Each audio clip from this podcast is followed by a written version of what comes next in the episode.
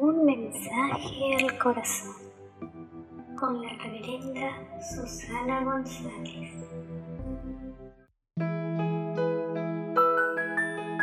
Muy buenos días, buenas tardes y buenas noches a todos los hermanos de la Iglesia Anglicana e Histórica del Perú que nos escuchan a través de las redes sociales, Facebook, YouTube y de todas las plataformas en donde ahora ya pueden encontrar nuestro programa Un mensaje al corazón. Hoy les traigo la lectura del día que es del segundo libro de Reyes, capítulo 17, versículos del 5 al 8, 13 al 15 y el versículo 18.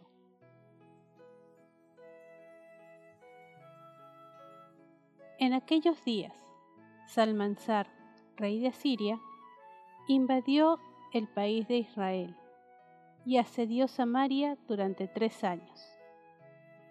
En el año noveno de Oseas, rey de Siria, conquistó Samaria y deportó a los israelitas a Asiria y los instaló en el Yalah, junto al Yabor, río de Gozán, y en las poblaciones de Media.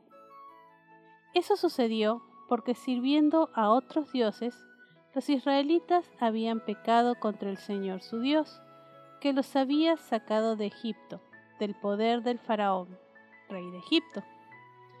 Procedieron según las costumbres de las naciones que el Señor había expulsado ante ellos y que introdujeron los reyes nombrados por ellos mismos el Señor había advertido a Israel y a Judá por medio de los profetas.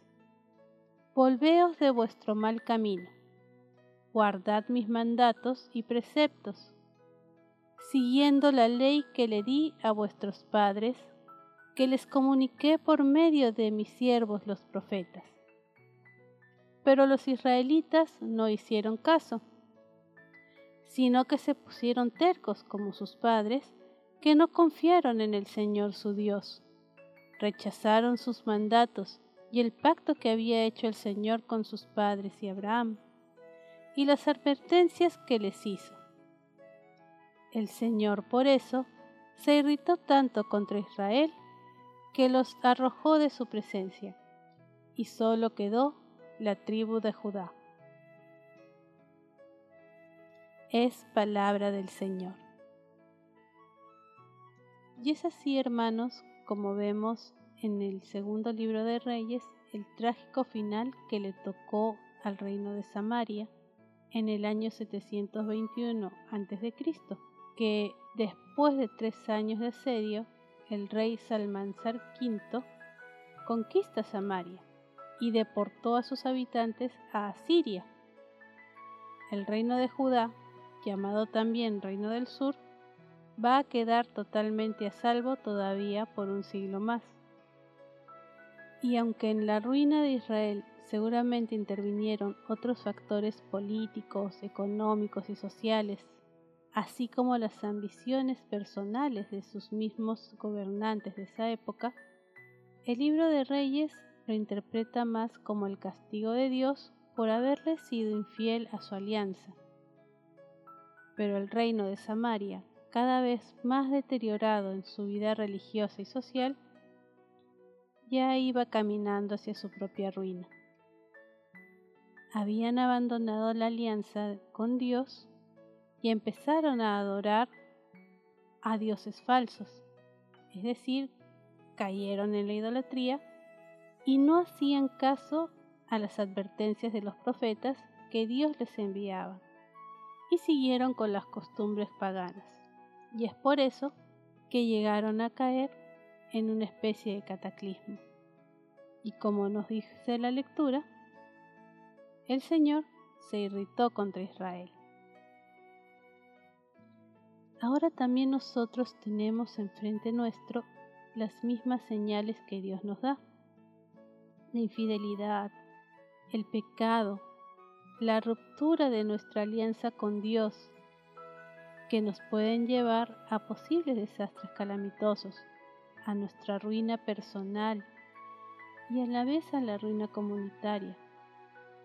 Y nosotros echamos la culpa a Dios, como que si Dios fuera un Dios vengativo o rencoroso, cuando no lo es, sino que todo es nuestra responsabilidad por no seguir sus mandamientos. Nosotros mismos elegimos a veces el camino más cómodo, pero hay que recordar que un camino torcido nunca lleva a una felicidad verdadera. Y esto es lo que pasa a los pueblos y a las mismas personas cuando se dejan llevar por la corrupción y por las ambiciones injustas, cuando aflojan de la fidelidad a sus ideales y cuando rompen con la alianza con Dios. Eligen el camino superficial y nunca llegan a nada bueno. Se cumple de nuevo lo que pasó con Israel. Pierden el camino de Dios y de la alianza, ya que se sienten más cómodos con el camino torcido y mundano.